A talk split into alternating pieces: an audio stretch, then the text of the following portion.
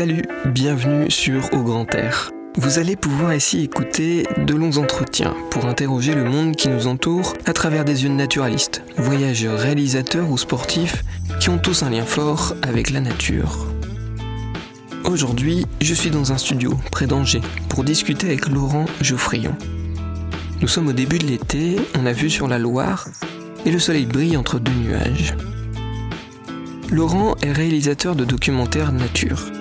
Il en a réalisé de nombreux, dont le dernier, co-réalisé avec Vincent Munier, Ours simplement sauvage. Dans cet épisode, on parle de sa conception du documentaire aujourd'hui, qu'il existe une différence entre le documentaire animalier et nature, ou encore de l'importance de l'authenticité dans son travail. Cet épisode est le premier enregistrement de ce podcast. Ma voix est parfois hésitante, bafouillante, la technique a peaufiné, mais j'espère que vous serez conciliant. L'écho est un peu présent sur cet enregistrement, mais je trouvais que ce qui était dit était tellement intéressant que j'ai choisi de vous le proposer quand même. Un petit mémo, avec les noms et les projets dont on parle, est disponible en description, avec des liens internet pour aller plus loin. Bref, bienvenue au Grand Air. Alors toi, Laurent, t'es originaire de l'Ouest, d'Angers. T'as fait des études dans l'audiovisuel. Et déjà, comment est-ce que t'en es venu à hum, parler de la nature dans tes projets? Euh, je suis né euh, donc à Cholet, euh, version bocage. donc j'ai grandi dans la campagne, enfin en milieu rural type, hein. en en profitant mais sans me rendre compte que je vivais vraiment dans un environnement naturel fort et marqué, encore moins menacé. Et, et c'est ensuite, quand je suis parti faire des études en Australie pour euh, m'éloigner de tout ce que je connaissais, qu'en fait j'ai découvert euh, les grands espaces, euh, la vie, sous-marine, le bush australien, les espèces exotiques. et qu'en fait, j'ai pu réaliser que de là, où je venais, il y avait aussi des choses extrêmement riches. Donc en fait, il a fallu un voyage au bout du monde et il a fallu que j'aille loin de ce que je connaissais pour me rendre compte que euh, chez moi c'était euh, c'était c'était bien aussi quoi. Et quand je suis revenu, j'ai eu la chance d'être embauché puis de devenir associé dans une société de production, Altaïr Production, qui, euh, qui faisait des CD-ROM sur la, la, vie sauvage européenne, en partenariat avec les, les éditions Citel. Euh, de Jean Rocher, euh, en, partenariat avec euh, un éditeur de, l'éducation nationale. Et donc là, j'ai pu me confronter en agrégeant du contenu à des auteurs naturalistes, mais qui connaissaient très très bien la, faune locale, à des photographes, à des dessinateurs, à des preneurs de son donc, à des à des vidéastes. Et ça, ça, m'a ça, mis, le pied dans un réseau d'artistes naturalistes que j'ai tout de suite beaucoup aimé et qui, eux, m'ont beaucoup appris en fait. Euh, sur la nature chez nous. C'est par procuration, grâce à d'autres artistes naturalistes, que moi je suis, je suis devenu euh, euh, plus connaisseur et euh, plus euh, amoureux de la nature locale. Quoi. Mais avant de me rendre compte que c'était mon sujet de prédilection, il a fallu que j'aille très loin de ce que j'avais connu étant petit. Ouais, t'as continué après, t'as as continué un peu à faire des films plus voyage, plus euh, nature, ou t'as essayé de mixer les deux? Comment t'as fait pour trouver un peu ton équilibre entre...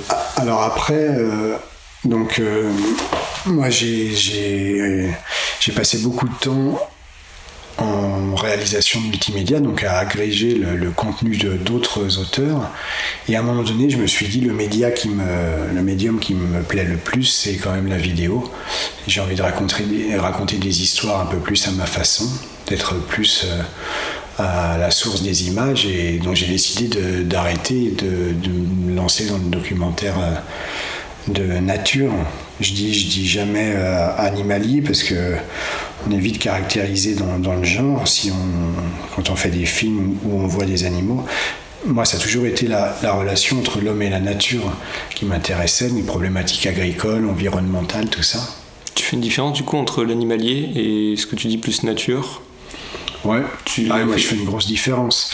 C'est-à-dire que même que ce soit à l'échelle d'une séquence ou d'un film, faire raconter une histoire sur euh, la vie et les mœurs de du guépard, euh, la, sexualité des calamars, euh, tu vois, ça, ça m'intéresse pas du tout. Mais par contre, euh, d'engager le dialogue entre la pêche et ce type de créature, entre la gestion d'une réserve, les problématiques locales de communautés en Afrique et les grands prédateurs, la même chose plus proche de chez moi, les les basses vallées angevines, euh, pourquoi les acteurs locaux s'engagent à les préserver, euh, les plaines céréalières du nord de Sèvres, euh, pourquoi c'est important de, de, comprendre ce qui s'est passé et de revenir à, un maillage agricole un peu plus serré. Alors voilà, il y a le tourisme, l'agriculture, la nature, les initiatives locales, tous ces sujets-là, c'est ça qui me fascine. Alors, c'est souvent amené à filmer la nature et les animaux qui vont avec. Et euh, c'est sûr, hein, je me suis des fois fait extrêmement plaisir en n'emboîtant pas d'un photographe ou en allant moi-même essayer de filmer un animal. J'ai des rencontres animalières en tête extraordinaires, mais, euh, mais qui ne sont pas le cœur de, de mes sujets en général. Euh, et, c'est ensuite, du coup, un premier film qui est reçu par une société de production à Paris euh, qui découvre ce film-là et puis qui me, confie euh, une, autre mission. ouais, Laurent, on fait une, série sur les parcs nationaux français. Est-ce que ça t'intéresse? Tu pars la semaine prochaine, tu vas réaliser l'épisode sur le parc national des Pyrénées. Ah ouais, t'as été mis dans le grand bain euh, direct. Ouais, voilà, euh, tout de suite. Et ils t'ont fait confiance direct sur euh, te lancer sur un projet de nature au final Sur la simple vue d'un premier film de 26 minutes. Qui était tourné nature ou c'était autre chose? Non, qui était tourné nature. C'était justement sur les basses vallées angevines à ah côté de chez moi.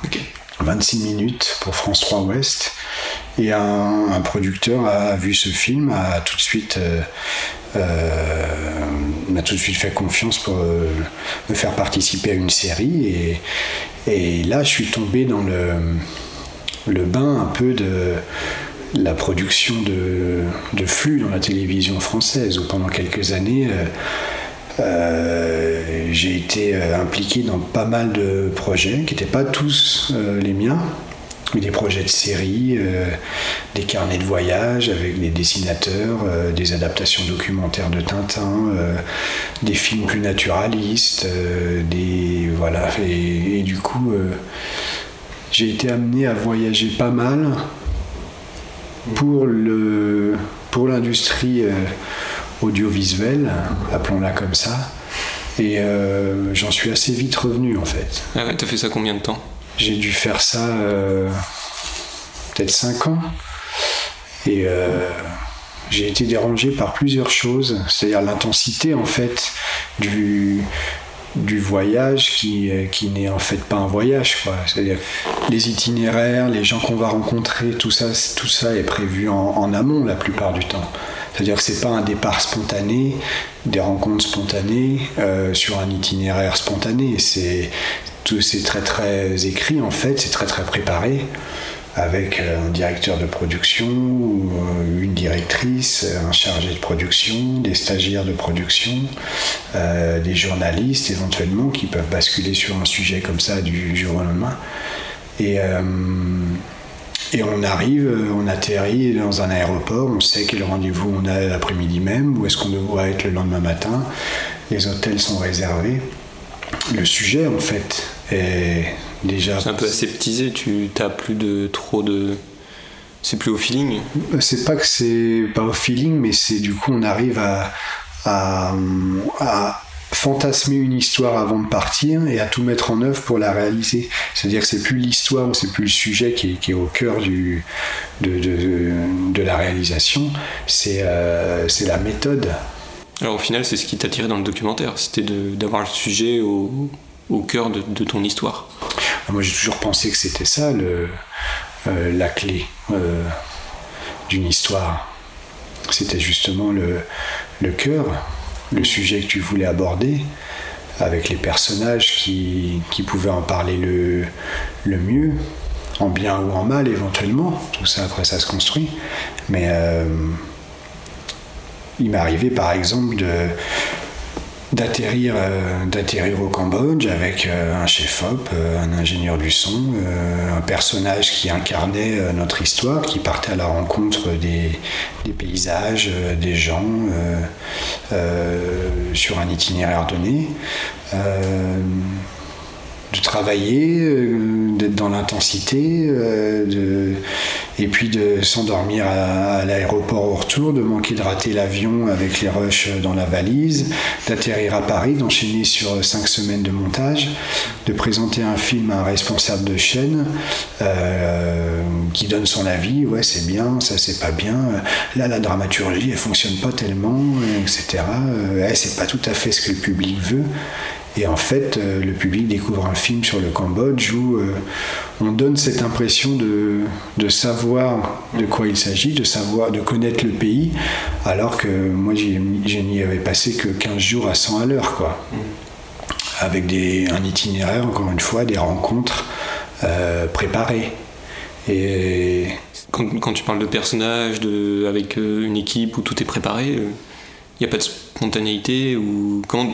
Il en reste toujours sur le sur l'endroit parce que ça, ça reste des rencontres quand même. Mais ce que je veux dire, c'est que c'est préparé d'une façon journalistique. Les contacts sont pris en amont. Euh, les, les, gens qu'on va interviewer dans certains cas sont castés en fait. Euh, euh, pour répondre aux besoins de l'histoire dont on a le fantasme en tête. Euh, tu fonctionnes comme ça maintenant, toi, avec tes. T'écris comment toi tes documentaires euh? Ben moi justement j'essaie de moins les écrire, moins les écrire, euh, moins ils sont écrits aujourd'hui.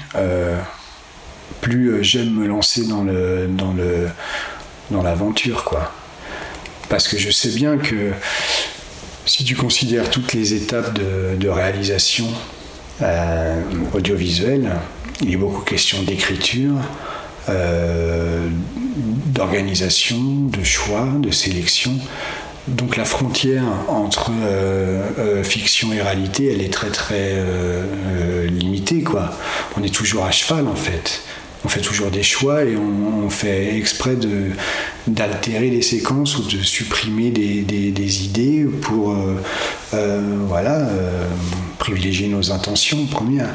Donc donc c'est pas une question de, fiction ou de réalité, c'est une question de, de, méthode et de la façon finalement dont euh, on organise euh, la profession euh, pour proposer un résultat attendu en fait. Et c'est ça qui me dérangeait moi. Diffuseurs qui te disent ce qu'il faut faire sans te laisser la main ou c'est que disons qu'il avait, un, comme tu dis, une, il s'attendait à quelque chose de bien précis. Je crois que tout le, monde est, tout le monde est de bonne foi hein, oui, dans, la suite. C'est-à-dire que je ne pourrais pas citer de, nom de, diffuseur qui ait fait preuve de mauvaise foi vraiment à, ce sujet-là. Mais c'est qu'en fait, toute la, toute la chaîne de la profession est organisée comme ça aujourd'hui. Aujourd'hui, si, euh, si, si, un producteur vend un film euh, à France Télévisions ou notre chaîne sur tel pays, eh ben, il va y avoir euh, toute une concertation, des réunions, euh, une écriture en amont, des recherches documentaires. voilà, Wikipédia risque de, fumer dur, quoi, tu vois, pour trouver des, sources. Et, voilà, on va écrire quelque chose, on va anticiper d'aller à la rencontre d'un tel, à tel endroit, d'illustrer l'intervalle avec tel animal dans telle ambiance. Et euh, derrière, on va mettre en place euh, les choix qui, euh, qui permettent d'aller filmer ça. Et, ça passe par ah ben la panthère, cette panthère là, forcément dans la nature, ça prendrait trop de temps de la filmer. Mais par contre, il y a une structure privée qui organise des séances photos dans un enclos aménagé. voilà, on peut on peut filmer la panthère là et on trouvera bien les raccords après. Tu as été confronté à, ça, toi, dans, dans, tes, dans les projets que tu as pu faire de, Ouais, j'ai été confronté à, à cette. Euh, c'est pour ça, plus que de parler de euh, fiction et de réalité, moi je parlerais de plutôt de d'authenticité. Faudrait que je trouve un mot qui permette de confronter l'authenticité à autre chose, comme, comme on, peut confronter la réalité à la fiction. Ouais, un peu l'authenticité, le fantasme. Comme tu... Oui, voilà. C'est-à-dire que j'ai déjà travaillé sur des séries euh, tournées en France, par exemple, sur le patrimoine naturel français. Et, euh, voilà, un film sur les vieilles forêts, euh, tourné dans les Vosges ou dans le Jura. Ni, ni, la chaîne ni la société de production ne pouvaient envisager qu'on ne voit pas de lynx, par exemple. Et du coup, ils ont fait appel à un lynx imprégné moi c'est quelque chose que avec lequel j'ai toujours eu du, mal quoi. De faire croire aux gens que d'émerveiller les gens avec la vue d'un lynx tout en sachant que le, lynx est particulièrement menacé et qu'au quotidien il est confronté à la gestion intéressée de la nature. Ça ça me, pose beaucoup de problèmes quoi. Donc euh, d'ailleurs je m'étais retiré de ce projet là c'était une des raisons. Euh, mais c'est vrai pour tout. C'est vrai pour euh, euh, le bourdon on va voir, euh, voilà, euh, qu'on va suivre dans le terrier avant l'émergence des, larves, par exemple. C'est du, du, un travail de studio. C'est tout est, c'est très très compliqué de filmer ça dans la nature, donc tout est préparé et c'est plus ou moins bien fait. Mais ce sont des animaux qui sont, qui sont pas libres et sauvages. Donc on essaie d'émerveiller les gens avec des images de nature qui ne sont pas authentiques. Est-ce que le fait de. Si c'était dit, parce que des fois c'est pas dit actuellement, euh, certains, certains documentaires font croire qu'il y a des animaux qui sont sauvages en fait, qui sont imprégnés. Est-ce que le dire, ça enlèverait cette gêne? Que... Bah. Je me souviens en avoir discuté d'ailleurs. La seule fois où j'ai rencontré Jacques Perrin, c'était quand il préparait un tournage en Norvège pour euh, euh, son film sur les saisons. Les quatre saisons. Les quatre saisons. Euh, Norvège d'où euh, je revenais parce qu'on avait tourné un film là-bas avec Vincent Munier, qui lui est dans une démarche d'une authenticité presque extrême du coup. Que ce soit dans le nord du Canada ou près de chez lui dans les Vosges, il est, il est très très proche de, de cette une notion d'authenticité, en fait, c'est même son point de départ. Euh, Jacques Perrin, il était dans, un, dans une autre approche qu'il revendique complètement cinématographique, effectivement. C'est-à-dire que lui, il fait du cinéma. Et, et c'est pas une question d'être d'accord ou pas avec ça, parce que je pense que euh, je pense que c'est bien que ça existe aussi. Enfin, je ne sais même pas si on peut mesurer l'impact positif que ces films ont eu sur la sensibilisation à la protection de la nature. Euh, du peuple migrateur euh, à Océan, en passant par les, quatre saisons, je pense qu'il y a beaucoup de gens qui ont, fini en voyant ces films par s'interroger sur l'état de la planète, sur la biodiversité locale, sur, sur l'importance de la vie sous-marine. Donc c'est très bien. Ce qui, et c'est encore plus difficile par contre de mesurer l'impact négatif que ça peut avoir. Et là je pense à l'image que l'on donne d'une nature surréaliste en fait.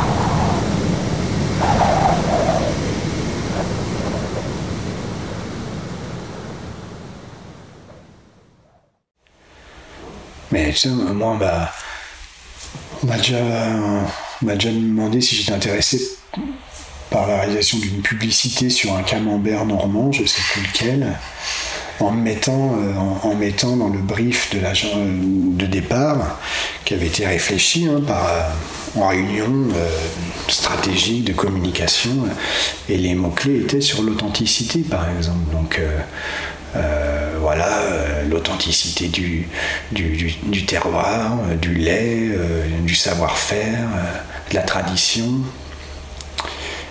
Et en fait, pour des raisons de planning, ce film devait être, terminé en, décembre, je crois. Ai dit, oh, bah, c'est très bien. En plus, en termes d'ambiance, ça peut marcher, parce que la Normandie, en, novembre, voilà, on peut avoir des, lumières, des ciels magnifiques, on peut aussi avoir beaucoup d'humidité, mais ça peut être bien justement de jouer avec les brumes, avec la pluie, avec les. Et là, on me dit ah bah non non non non parce que ça sera tourné en Afrique du Sud. Et donc voilà, dans quel euh, dans quel euh, opposé on peut des fois se retrouver autour du terme authenticité quoi. Euh, enfin voilà, là on est dans le registre de la publicité qui est encore un monde à part, mais dans le registre documentaire ça, arrive aussi. Ce côté un peu euh, accorder le fond et la forme. Et j'ai l'impression qu'on est beaucoup dans la forme aujourd'hui. On privilégie la forme et le fond, au final, euh, si la forme est belle, le fond passera. quand je dis fond, c'est plus la façon de filmer, la façon de, le réalisateur de se positionner. Euh. Et je sais pas si elle a eu lieu cette publicité, mais ça se trouve, elle sonne, euh, elle sonne résolument normande euh, à l'image. Tournée en Afrique du Sud. Mais tournée en Afrique du Sud, ouais. Peut-être pour avoir la, les mains dans, dans, un champ de, un champ de, de une prairie fleurie. En, je, moi, la question que je me pose vraiment, c'est comment, comment le, grand public euh, peut voir les choses. Je pense que les avis sont très très différents, mais je ne sais pas si euh, aux yeux du grand public c'est si évident que ça. C'est ça qui me dérange dans l'idée de, tromper les, gens. On sait bien que euh, il n'y a pas assez de, de théorie et d'éducation à l'image pour que les enfants ou le, certaines personnes aient les clés pour décrypter ce qu'ils voient à la télévision, à quel point euh, l'angle choisi, euh, l'écriture, le montage peuvent influencer euh, la matière audiovisuelle qu'on exploite. Mais quand il s'agit de la nature, ça fait toujours bizarre de, tricher et de ne pas le dire pour revenir à ce que tu, ce que tu soulignais. Je pense que le, il faudrait trouver une, façon d'expliquer aux gens que, que ce qu'ils voient, ce n'est pas la nature. Ben, moi, je me il faut, dire aussi en, toute honnêteté que moi je me rends compte parce que j'ai quand même, j'ai quand même fait euh, des choses comme ça à, minima, tu vois. Il suffit de, euh, les deux trois fois où j'ai pu filmer une curie de vautours, euh, je n'étais pas tombé sur un, charnier dans la montagne. C'était toujours des places de nourrissage euh, en, Espagne. suite à la crise de la vache folle, il n'y a, plus le droit de laisser des cadavres dans la montagne, par exemple. Donc, il y a des associations pour pour euh, maintenir en place les populations de vautours euh, qui organisent des, charniers euh, écologiquement responsables, etc., etc., mais dont on peut profiter soit en tant que visiteur, touriste, soit en tant que professionnel de l'image. Donc j'ai fait des choses comme ça. Si je suis pas d'accord avec l'histoire d'un lynx en laisse, est-ce que c'est intègre d'être d'accord avec des, vautours qui viennent sur un charnier aménagé euh, pour les besoins de, mon film. Voilà, la, question pose où est-ce qu'on place le curseur?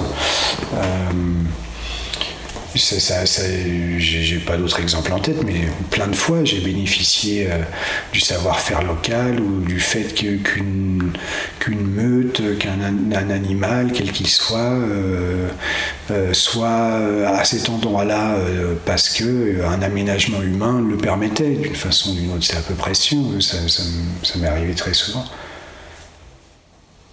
Plus pour parler après de, euh, t'as voyagé, toi, euh, comme tu disais, euh, bah, Australie, et puis pas mal pour, pour des productions. Et au final, maintenant, t'es de plus en plus en France. Parce que. Et alors là, ça doit être le point commun à tous ceux qui voyagent. ce qu'on aime bien quand on voyage, c'est l'imprévu en fait. Et moi, j'ai j'ai beaucoup voyagé euh, sur des itinéraires avec des rencontres ou, pour des rencontres prévues. Et en fait, je ne sais même pas s'il ne faudrait pas trouver un autre mot que voyage pour parler d'un déplacement professionnel dans le cadre d'une production, en l'occurrence audiovisuelle. Je ne sais même pas si c'est le même mot qui devrait être utilisé. Je peux très bien travailler sur une série euh, deux ou, deux, ou deux ou trois en même temps. Une qui s'appelle euh, à, la, rencontre des réserves naturelles des pays de la Loire, et en même temps tu travailles sur euh, un matin sur Terre qui raconte des levées du jour dans plein de pays du monde. Et donc tu te retrouves à faire des images un jour euh, la réserve du Pont Barré à, côté d'Angers, et puis la semaine d'après, euh, tu es euh, en Colombie-Britannique, quoi. Et tu abordes la chose un petit peu de la même façon, en la préparant de la même manière, en se disant, ouais, on, va, on, a, au niveau logistique, il faut ça, ça, ça et ça, au niveau matériel, il faut ça, ça, ça et ça, le temps sur place, il faut ça, c'est donc un budget, ok, tu t'organises tout ça. Donc oui, euh, je pense qu'il y a des gens qui passent leur temps à, sauter euh, euh, d'un moyen de transport à l'autre pour aller faire des images avec une approche tout à fait similaire dans plein d'endroits du monde. Donc ce ne sont plus des projets personnels, mais des, séries impliquant de nombreuses personnes dans une société de production ou dans une chaîne de télévision, euh, euh, tu t'occupes même plus de tout ça en fait. Chacun a un rôle bien imparti. L'aventure humaine, elle se situe plus, euh, elle se situe plus à destination, elle se situe dans, dans la prise en compte de tous les rouages que ça nécessite. Tu vois, les relations humaines, elles sont dans ton équipe de travail, elles sont pas dans les dans les vraiment avec les personnes euh, qui vont porter ton sujet. À moi, quand je pars en voyage pour moi euh, ou en famille, euh, je me contente d'un appareil photo et puis, et puis de, mes yeux, quoi, de mes oreilles. Tu dissocies les deux, quoi. Je dissocie complètement les deux, ouais. J'ai beaucoup été en Indonésie pour des projets personnels, par exemple. J'ai beaucoup euh, euh, travaillé avec des associations, où là c'est un petit peu différent. Mais, euh, non, le, voyage à but professionnel, enfin, avec pour objectif de faire des images, c'est quelque chose qui n'est pas évident je trouve. En tout cas, c'est, pas, il faudrait trouver un autre mot. Si au terme de ta série de podcasts, tu, euh, arrives à formuler, euh, à faire diverger le vocabulaire du voyage autour de ce même mot voyage, je pense que ce serait intéressant. Il devrait y avoir plusieurs mots. Il y a tellement différents types de voyages aujourd'hui qu'il devrait y avoir plusieurs mots. En fonction de la façon d'y aller, de qu'est-ce que tu y fais. Parce que c'est vrai qu'entre quelqu'un qui, qui part euh, en avion pour trois semaines au Cambodge et quelqu'un qui fait euh, l'aller-retour en vélo euh, jusqu'à Tokyo et qui revient, c'est un voyage, les deux. Mais est-ce que c'est la même chose? Bah, Justement, je pense que le mot là est trompeur. Je pense qu'avec les moyens de communication actuels, il faudrait faire euh, évoluer presque la langue française. Là, j'en appelle à, tous les, écrivains et les académiciens, académiciennes de notre société à, à changer, quoi. Mais ouais, moi j'ai souvent dit, ouais, on me dit souvent, ouais, t'arrêtes pas de voyager, c'est génial. Mais euh, voilà, moi j'estime pas que je, je voyage toujours. Après, euh, après euh, j'ai l'impression de cracher dans la soupe, hein, mais dans tous ces, ces moments-là, ces deux, trois semaines de course audiovisuelle au Cambodge, je pourrais citer aussi peut-être même même privilégier les bons souvenirs et les, chouettes rencontres et les moments qui restent. Hein, il, y en, a aussi, hein, ça reste des, grandes découvertes. Là, on, discute surtout des, frustrations. Euh. Mais le fait d'avoir une caméra, t'as ouvert pas mal de portes. Euh. Ça, par contre, c'est assez exceptionnel. Il y a des fois, euh, voilà, avoir accès au temple d'Angkor, hors ouverture du public, ou au musée de l'Ermitage à Saint-Pétersbourg, ou pouvoir entrer dans la, la grotte de Nio en tête à tête avec le conservateur et les, peintures rupestres. voilà, il y a plein de. Il y a des moments qui sont liés à, à la fonction et aux autorisations que toute la chaîne de production sur laquelle euh, je crachais plus ou moins tout à l'heure euh, permet d'obtenir aussi. Tu as une anecdote comme ça de voyage qui t'a marqué, de rencontre, grâce à ton travail que tu as pu faire, ou comme tu dis, le temple d'Ancor ou... Bah, moi, il y, a plein de rencontres animalières aussi que j'aurais jamais pu faire en dehors de, du cadre de mon travail, parce que on a commencé la discussion comme ça. Moi, je suis pas euh, un, naturaliste euh, euh, averti.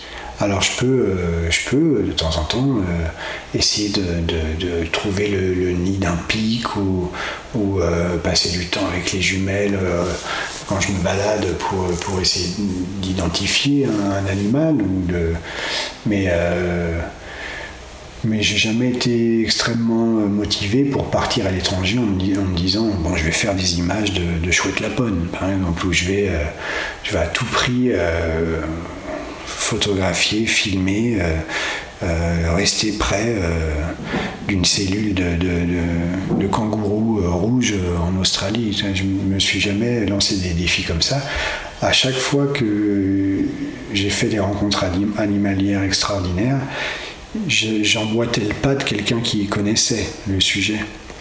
Et là, des moments, euh, des moments extraordinaires, j'en ai plein en tête avec les, les, les, bœufs musqués en Norvège. Euh, avant que ça devienne un spot connu, par exemple, euh, euh, Vincent Munier, dont je parlais tout à l'heure, il m'a emmené voir des rennes sauvages ou des, des bœufs musqués en, Norvège, puisque mon sujet, moi, c'était lui, donc je le suivais.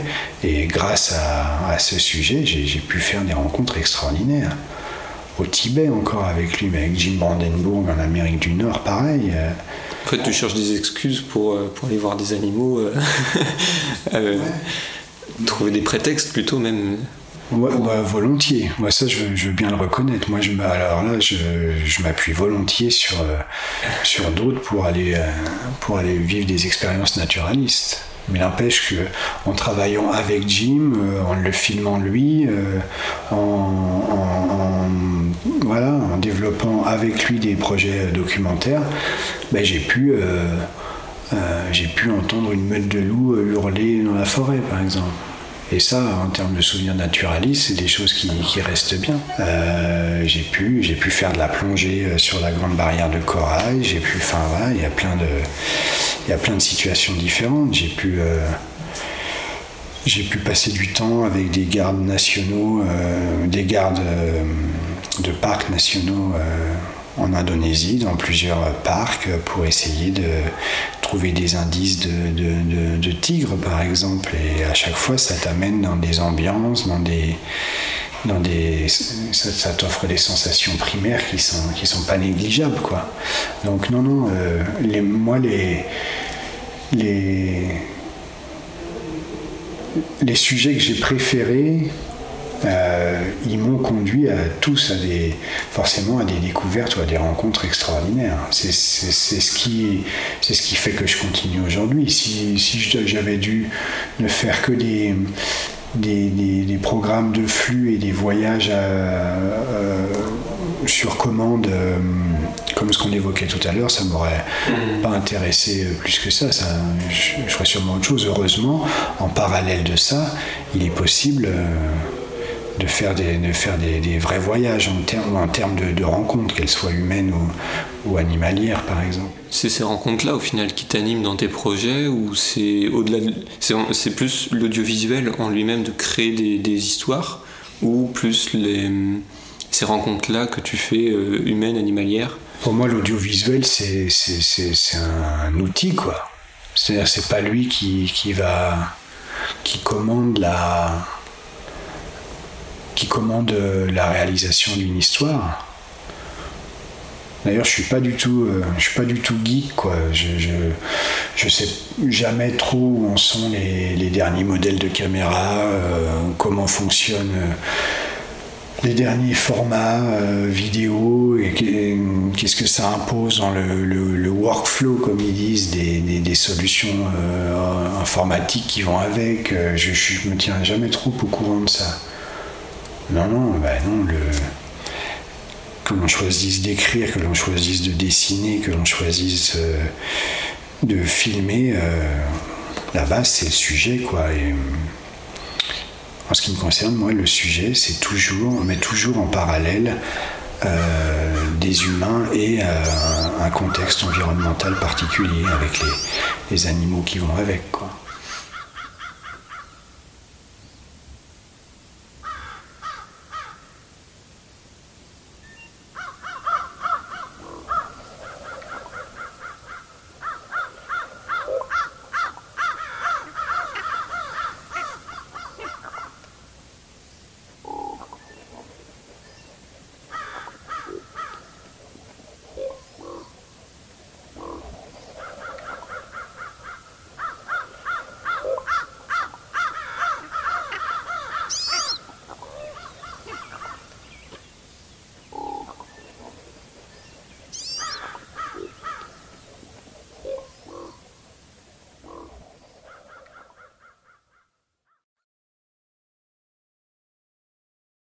Et comment est-ce que tu écris tes films? Parce que tes, tes docs, à chaque fois, il y a beaucoup d'humains dedans.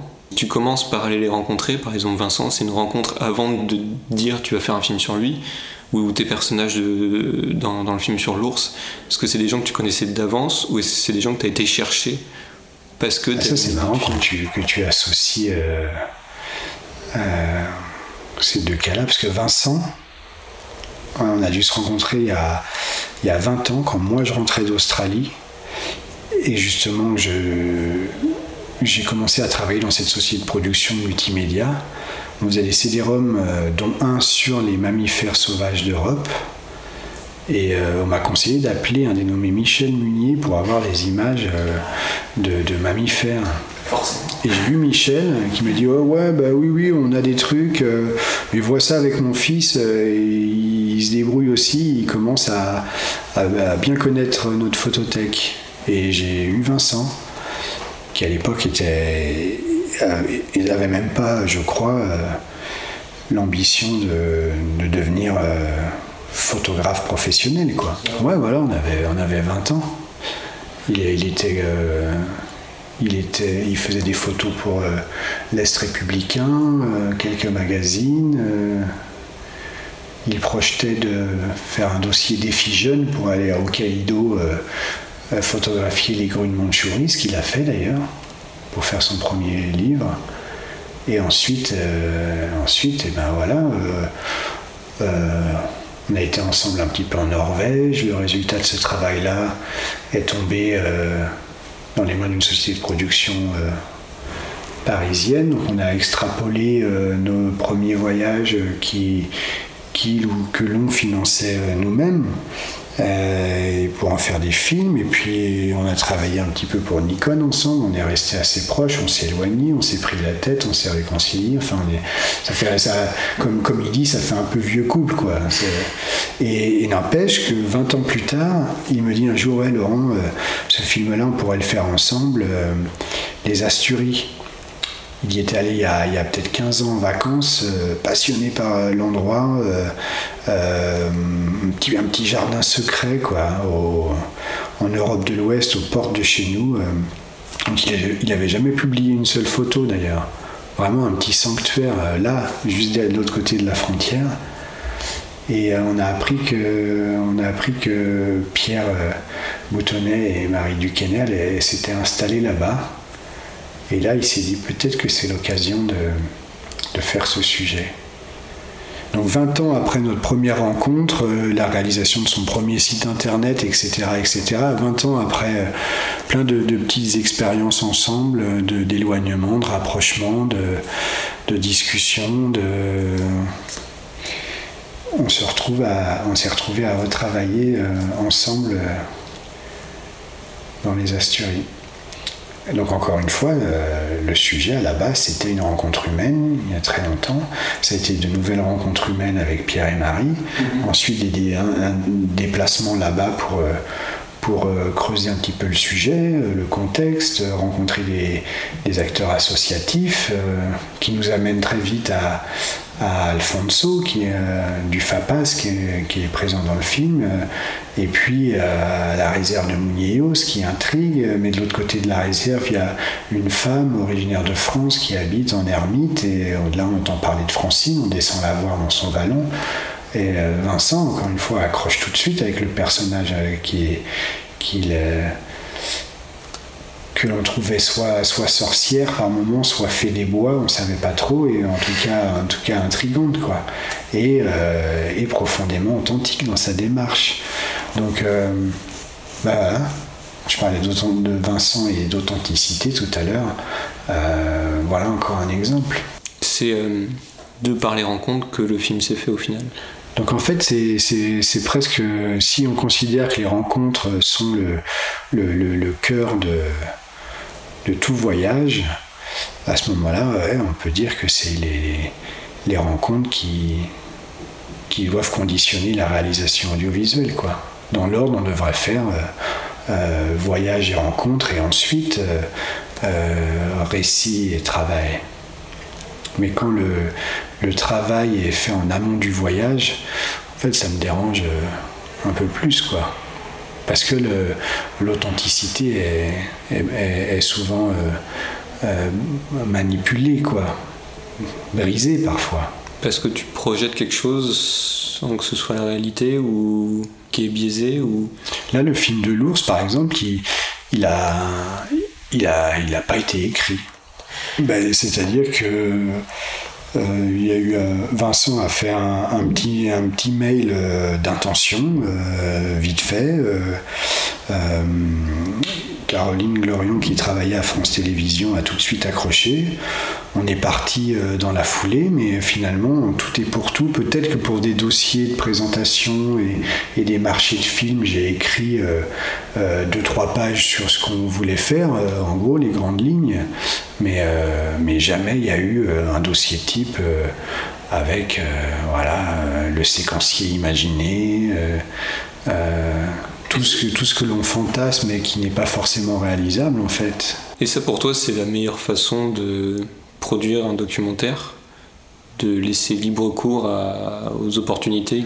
Oh bah moi je trouve que c'est c'est comme c'est comme enfin moi c'est comme ça que euh, j'aime vraiment travailler. Et après, je, suis conscient que c'est hyper compliqué, quoi.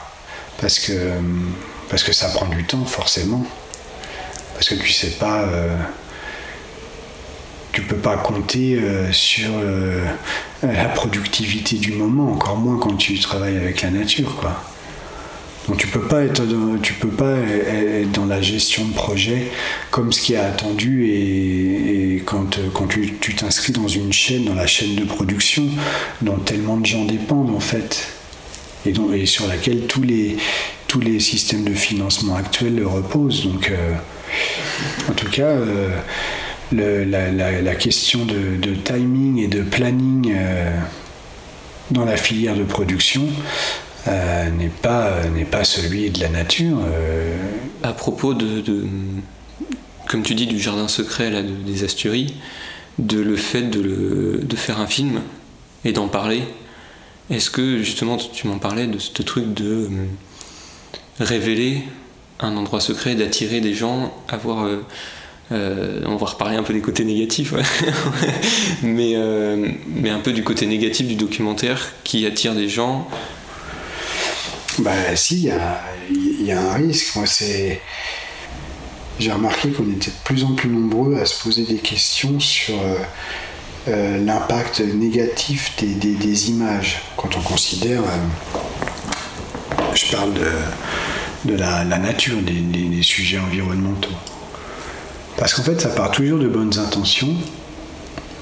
On a toujours en tête la sensibilisation, la conservation du patrimoine naturel, euh, pour protéger la nature, il faut l'aimer. Pour aimer, il faut, il faut émerveiller.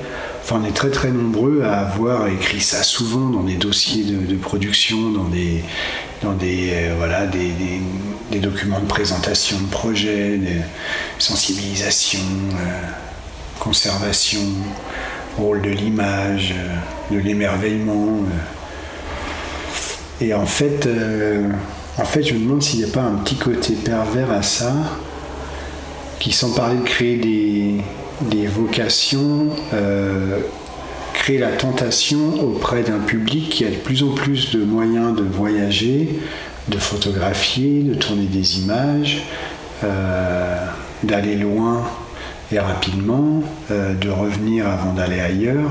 Ce qui fait qu'on se rend bien compte qu'à un moment où, euh, faite du coronavirus et de l'époque qu'on vient de traverser, à un moment donné où le, tourisme prend une telle ampleur économique en certains endroits, euh, que la diversification s'opère, qu'on voit de plus en plus de séjours naturalistes organisés, de séjours photographiques organisés partout on se dit mince, quand on fait l'image nature, qu'on présente un endroit, qu'on évoque un animal, et que, et que dans les mois et les années qui viennent, ben, on se rend compte que eh ben, il y en a, il y a dix autres projets qui ont été faits, et que dans, à la suite de cela, il y a encore euh, dix autres projets qui ont été faits, et que tout d'un coup, euh, on retourne, euh, ça m'est arrivé, on retourne à un endroit qui était vide de monde il y a, il 15 ans et qui maintenant euh, accueille des, safaris euh, de, touristes qui sont là pour de l'image nature, etc. Ça, fait un petit peu bizarre parce que jusqu'à preuve du, contraire, quand un espace naturel ou des espèces sauvages ont été vraiment confrontées à l'affluence humaine, elles s'en sont jamais très très bien sorties. Voilà, c'est encore une fois, c'est compliqué à dire parce que tout, euh, tout ce dont on parle, c'est des espèces de questionnements, ils résultent du fait que euh, ben, ouais, j'ai contribué, je, je, contribue encore d'ailleurs à, ça. Donc euh, c'est plutôt de, plutôt de la remise en question que du, du questionnement de la société. Quoi. Mais c'est vrai que quel est ton rôle un peu là-dedans et dans quelle mesure euh, À quel point toutes les intentions de départ qui sont liées à la sensibilisation, qui étaient bienveillantes. Ouais, bah, je pense. c'est pareil, ce serait pas à moi de dire ça, mais j'avais pas de mauvaises intentions quand on préparait des projets de films ou, même quand on les concrétisait. Mais au final, est-ce que. Euh, est-ce qu'il n'y a pas quand même un petit effet pervers à vouloir aller de, de raconter des, aventures de l'extrême, à vouloir faire des portraits animaliers ou euh, voilà, en Géorgie du Sud, en Sibérie ou ailleurs. Euh, Est-ce qu'il ne faudrait pas mieux laisser des communautés euh, locales un peu plus tranquilles aussi parce qu'à force de vouloir montrer à quel point leur rapport à la nature est positif, elles sont elles-mêmes confrontées à une, influence euh, touristique qui, qui n'est pas nécessairement bénéfique. Quoi. Alors je pense qu'il n'y a pas assez de recul. Je ne sais pas si beaucoup de sociologues se sont intéressés à la question, mais voilà, à quel point l'image de nature et la, la, la, sensibilisation à la conservation du patrimoine naturel n'engendrent pas un effet pervers qui serait euh, ben, finalement euh, euh, affluence d'un public nouveau sur un territoire qui n'est pas forcément à même de, le supporter. Et là, dans les Asturies, c'est un problème avec lequel sur lequel on a pas mal discuté avec Alfonso, qui est dans le film. Il n'est pas du tout évoqué dans le film, parce que c'était un, un sujet qui, divergeait trop de ce qu'on voulait montrer ou dire. Mais Alfonso m'a clairement dit, là, euh, ils ont tellement bien fait leur travail dans les Asturies que, l'ours est, aujourd'hui toléré. On sait qu'il y a des problèmes de vivre avec cet animal-là, mais les gens, euh, les gens le, perçoivent comme, euh, comme une image sauvage des monts Cantabriques. Au contraire, ils essayent maintenant de les valoriser et à Pola de Somiedo, au, cœur du le, village qui est au cœur du, du parc euh, de Somiedo. Il y, a, il, y a, il y a 30 ans, Alfonso me disait qu'il y avait euh, une auberge et un café. Aujourd'hui, il il y a, plein de, gîtes, euh, il y a plein d'hôtels, il y a plein de restaurants, il y a une influence touristique. Il y a eu des projets routiers pour offrir un meilleur accès déjà. Il y a des projets de canyoning dans certains vallons avec des rivières. Là où Alfonso nous a montré des, des relevés de pièges photos sur chacune des rives avec des passages d'ours. Le jour où il y a une des lignes de, canyoning ou de, de varap qui s'ouvrent dans ces gorges-là, il y, a très peu de chances que les, les ours euh, restent et reviennent se nourrir ici, quoi. Mm. Euh, sans parler de l'affluence qui un jour va confronter forcément l'homme et l'animal par accident. Euh, comment ça va se passer Qui va être blessé dans l'histoire Donc voilà, il commence à y avoir des, des, études envisagées, des mesures prises pour euh, euh, que euh, les hommes et les ours ne se croisent pas. Et c'est dommage parce qu'on perd l'esprit même que l'on a voulu montrer dans le film, c'est-à-dire le territoire partagé en fait. Mm. À partir du moment où il y a trop de monde qui, qui vont à un endroit, à partir du moment où, le, le, le, tourisme devient un, un, business qui rend dépendant toute une région, il y a des mesures prises qui ne sont pas forcément bénéfiques à, il y a soit un impact direct, soit des mesures qui sont prises et qui ne sont pas forcément bénéfiques à, l'épanouissement euh, euh, de la vie sauvage. Parce qu'Alfonso, qui est sûrement un des plus grands spécialistes européens de l'ours brun, nous dit euh, l'ours, c'est une espèce opportuniste qui peut s'adapter à plein plein de contextes. La seule, le, son seul vrai besoin, c'est d'avoir des refuges de tranquillité. C'est-à-dire qu'on lui offre des espaces dans la montagne où, euh, où l'on ne va pas, quoi, en fait, où il peut se réfugier et, et bénéficier d'une certaine tranquillité. Alors, euh, bah, moi, je ne sais pas si, euh, si j'ai les clés pour, pour dire ce qui est bien ou pas pour protéger la nature. C'est c'est juste que hum, par expérience, par discussion avec les nombreuses euh, personnes beaucoup plus spécialisées que moi que j'ai pu rencontrer au cours des, 20 ou 25 dernières années, euh, par la littérature aussi qui, est consacrée au sujet, j'en arrive à me dire que la meilleure façon de protéger la nature, c'est de la laisser tranquille. Et donc, euh, tout interventionnisme, toute gestion intéressée, qu'elle soit ouais, qu'elle soit cinégétique, qu'elle soit touristique, euh, etc. Je pense que qu'en fait c'est un leurre qu'on se fait quoi. Encore une fois, euh, la meilleure façon de protéger la nature, c'est d'accepter ce qui nous échappe quoi. Ce sur quoi on ne doit pas avoir de contrôle en fait. C'est ça le, le monde sauvage. Il faut accepter qu'il y ait quelque chose euh, qui existe à nos portes, qui, euh, qui soit hors de notre contrôle.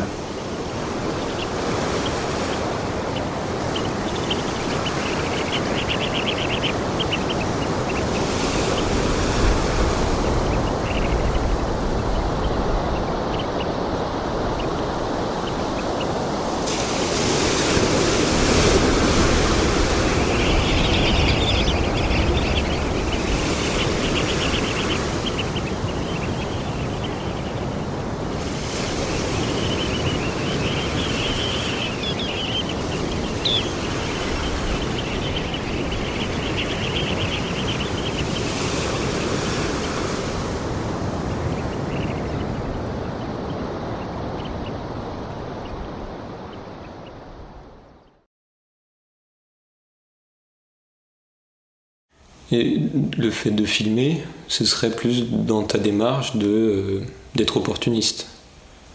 De ne pas aller euh, chercher en particulier, comme tu disais au début, d'aller chercher une espèce, un comportement dans un lieu particulier, mais d'être plus dans un lieu et d'attendre euh, d'être ouvert à ce qui peut arriver. Ben, à partir du moment où, on cherche une scène en particulier, euh, ben, on est obligé de mettre euh, euh, et qu'on doit rendre des comptes à quelqu'un à des, ou à des partenaires qui nous accompagnent. On est obligé de mettre en place toutes les chances de faire le mieux possible pour mettre toutes les chances de notre côté.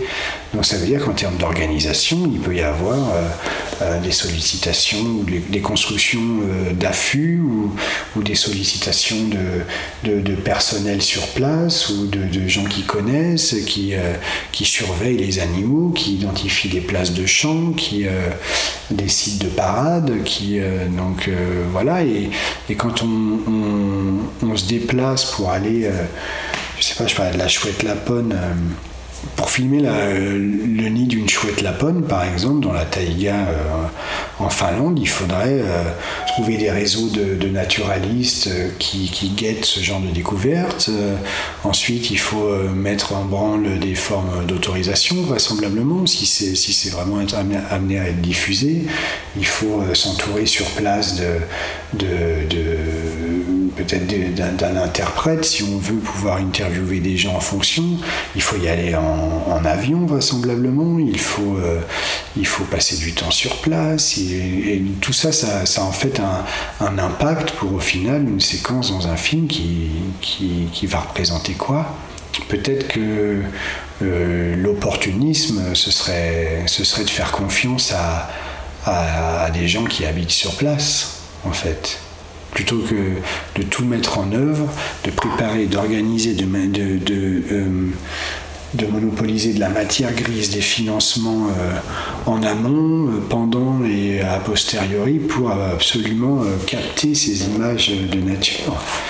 Si l'objet de la démarche, il est de, de montrer au public une séquence de chouette nid, alors je pense que c'est ultra négatif de, mettre autant de choses en œuvre pour, pour, le, pour concrétiser ça si la démarche est naturaliste à la base, si c'est un ornithologue passionné ou, si c'est un naturaliste qui a, qui a trouvé le nid et qui en sort des magnifiques images, là la transmission et l'authenticité qui est transmise à travers ces images-là auprès du public, elle est forcément de mon point de vue ultra différente. Quoi. Et c'est ça que je trouve euh, ultra paradoxal dans notre métier. C'est que quand on, met euh, euh, le produit audiovisuel au-dessus de tout et qu'on organise tout pour le concrétiser, on, a forcément un, impact et on perd en authenticité par rapport à, à, la, nature qui serait le sujet premier. Et aujourd'hui, c'est tellement bien fait que c'est quasiment impossible pour le spectateur de faire la différence. Quoique, moi, j'aime pas, j'aime pas manquer de respect euh, au public, quoi, en fait. Je suis sûr qu'il transpire quelque chose quand il y a, quand il y a de l'authenticité en fait dans la matière première qu'on utilise, c'est-à-dire euh, les images et les sons récoltés par euh, la personne qui est là au bon endroit au bon moment, quoi. Et c'est ça que je voulais dire tout à l'heure. Si se retrouver au bon endroit au bon moment engage autant de moyens, autant de transport, autant de logistique, autant d'organisation, et donc autant d'impact, est-ce que ça vaut vraiment le coup en fait? Peut-être que l'opportunisme euh, est la solution à privilégier, c'est-à-dire de se dire compter sur le, coup de chance ou l'engagement d'une personne seule qui a su, localement, près de chez lui, se retrouver au bon endroit au bon moment. Et puis passer, passer le temps qu'il faut pour euh, collecter ces images qui auront, en termes de transmission, de mon point de vue, beaucoup plus de valeur. Est-ce que justement, si quelqu'un, euh, tu parlais de la chouette lapone, si c'est par exemple un Français qui, euh, si par exemple c'était toi qui devais filmer un, nid de, chouette lapone, est-ce que y aller trois mois par exemple et du coup tu repères les coins, tu discutes avec les locaux, tu, tu prends le temps et puis tu vas vraiment tu prends le temps d'y aller, tu vas pas en avion, tu vas en train, tu restes longtemps sur place, tu prends un petit logement, etc. Est-ce que ça te donnerait cette légitimité, ça te donnerait cette authenticité? Non, là pour moi, là on serait dans une démarche de, voyage au sens noble du terme. C'est-à-dire que la, route pour arriver au résultat euh, euh, s'intégrerait dans une démarche qui serait encore une fois qui, très très éloignée de la démarche d'une société de production qui dirait euh, non, non, on prévoit les choses parce que vous ne serez qu'une semaine sur place. Pour le, temps de la nature, il est beaucoup plus proche de ça que, que de trois jours sur place. En fait, c'est des, projets sur la nature, mais ils essayent de s'affranchir des contraintes de cette même nature qu'ils essayent de filmer. Exactement.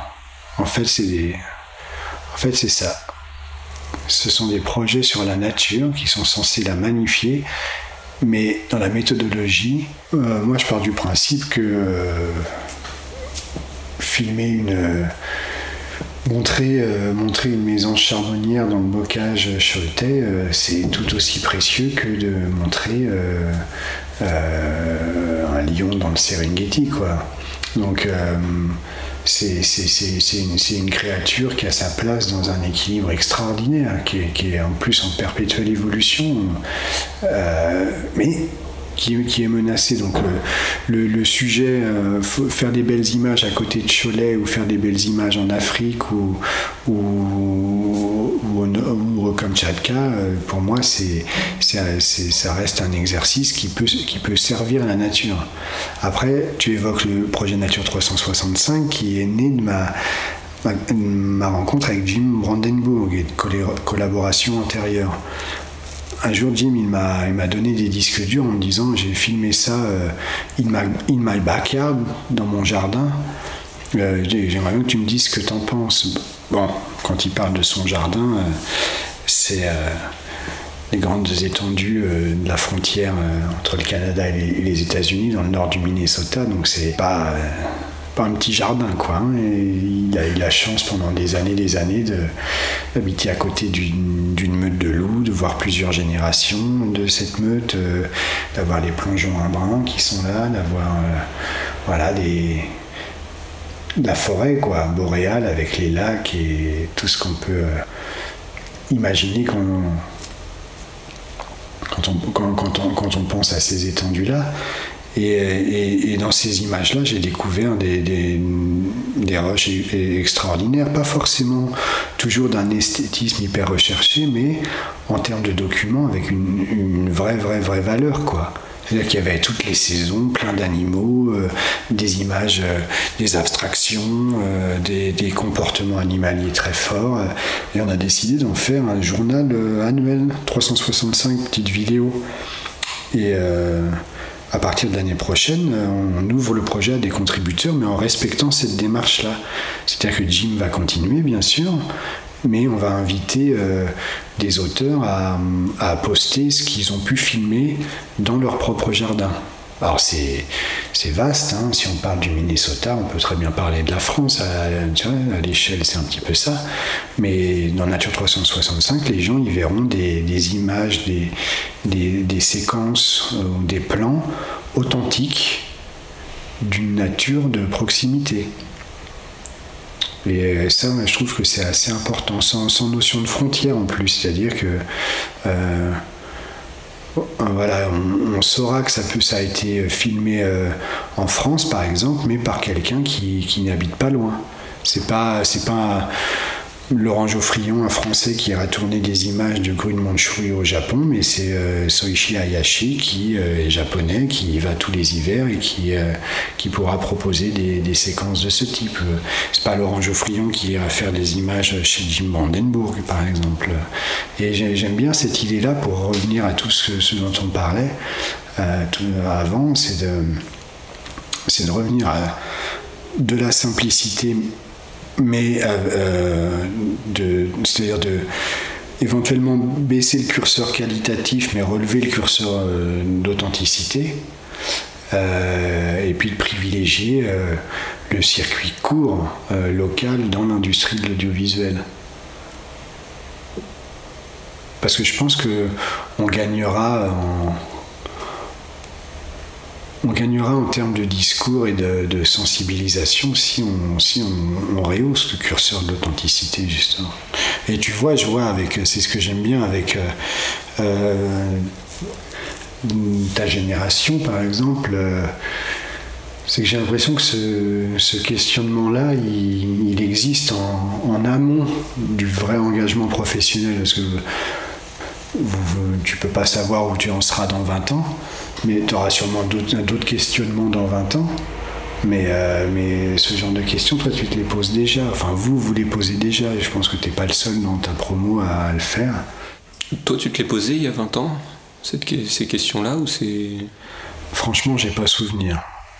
Moi, j'étais, euh, j'étais dans l'idée de, de sensibilisation par l'image.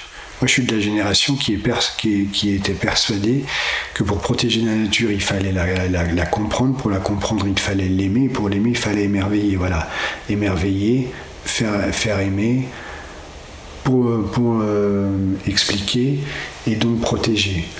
Euh, bah, cette équation-là, je suis plus très sûr qu'elle soit qu'elle soit pas euh, bancale. Il manque, un ou deux facteurs qui font qu'elle n'a pas porté ses fruits.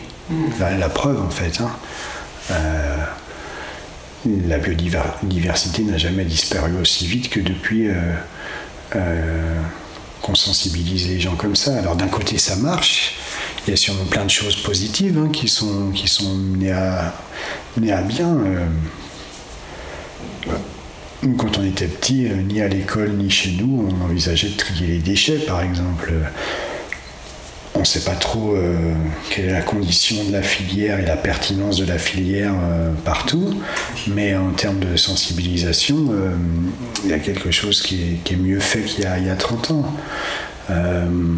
mais si j'en reviens à la, biodiversité elle-même, malgré l'effort des associations, malgré la place de l'image et, du récit dans nos vies aujourd'hui, les résultats en termes de conservation de la, biodiversité, ils sont, euh, ils sont plutôt négatifs. Quoi. Tu as une idée de ce qui pourrait manquer dans les facteurs de, de ces d'émerveillement, de la compréhension euh? Moi, je pense que c'est la proximité. C'est qu'à force de s'émerveiller euh, sur des, une nature qui ne nous concerne pas, je pense qu'on n'a pas contribué à reconnecter les, les, hommes et leur environnement en fait.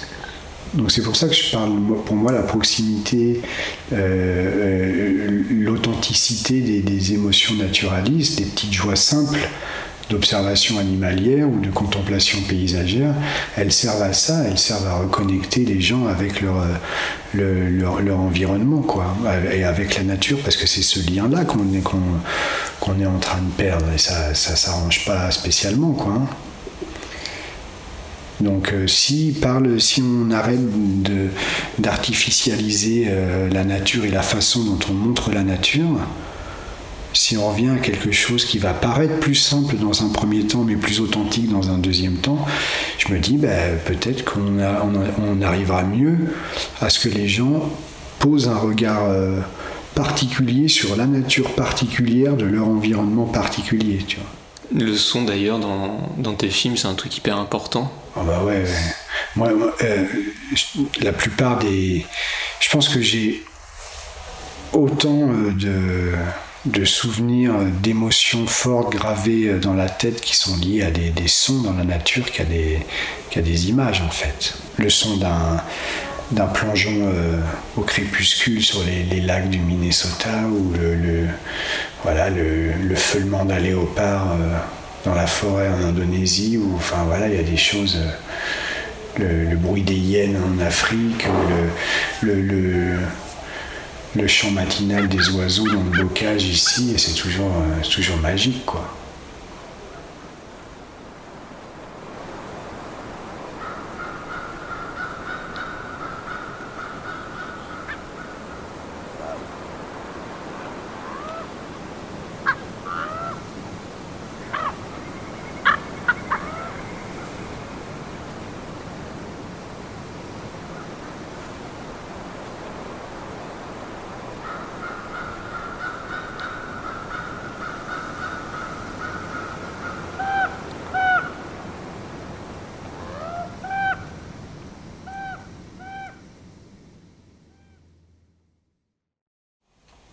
C'est par là que tu as l'émotion ou c'est plus que par l'image ou... Oh, je, je sais pas, en tout cas, quand les, quand les deux sont là, ça, en général, j'aime bien. Quoi. Il manque les, il manque les, les, les, sensations physiques aussi, des, vents ou des, odeurs euh, pour compléter le, ce duo euh, auquel on est confronté en permanence sur les écrans. Mais non, le son, ça a une importance capitale. D'ailleurs, c'était bien là pendant le confinement. Aucune ligne aérienne. Euh. Tu as vu toute la différence ici? Ah bah ouais. Moi j'ai profité, je fais partie des, des personnes qui, euh, qui, ont assez savouré le, confinement. Cette idée de pouvoir organiser son, euh, organiser son temps.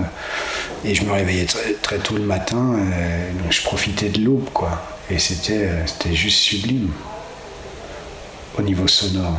Par contre, moi, je n'ai pas grandi dans un environnement familial qui faisait attention à ça, euh, à qui n'avaient pas de, de, conscience écologique très très élevée. C'était pas le, le, cœur du, du, problème. Donc la pollution sonore, la pollution tout court, la biodiversité, c'était pas les, sujets voilà, qu'on abordait dans, dans, dans, ma famille. J'avais pas de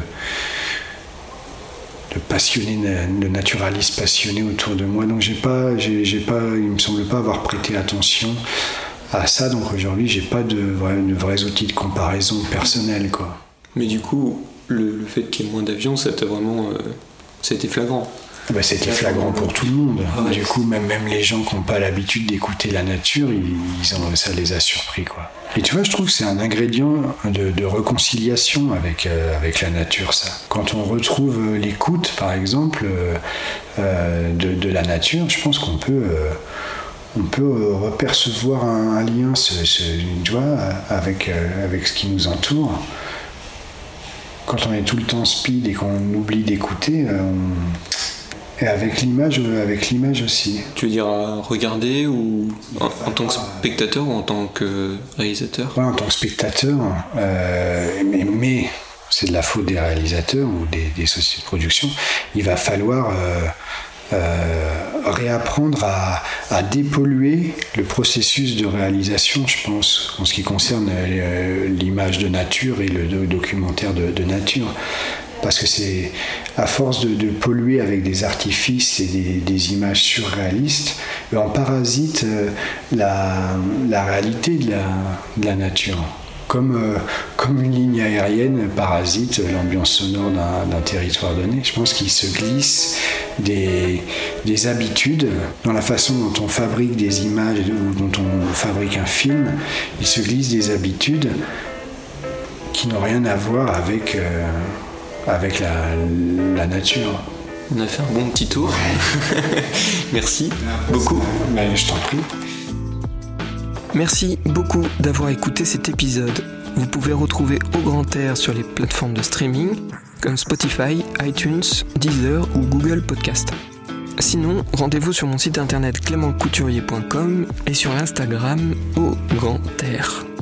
Les pauses sonores sont extraites du projet Nature 365 et ont été enregistrés par Vincent Chablot, Fernand Desroussen et Jim Brandenburg. Des liens sont en description pour les retrouver et pour découvrir les images qui se cachent derrière ces sons. La musique de générique a été composée par Marin Robert, et si cet épisode vous a plu, n'hésitez pas à en parler autour de vous, c'est fait pour ça.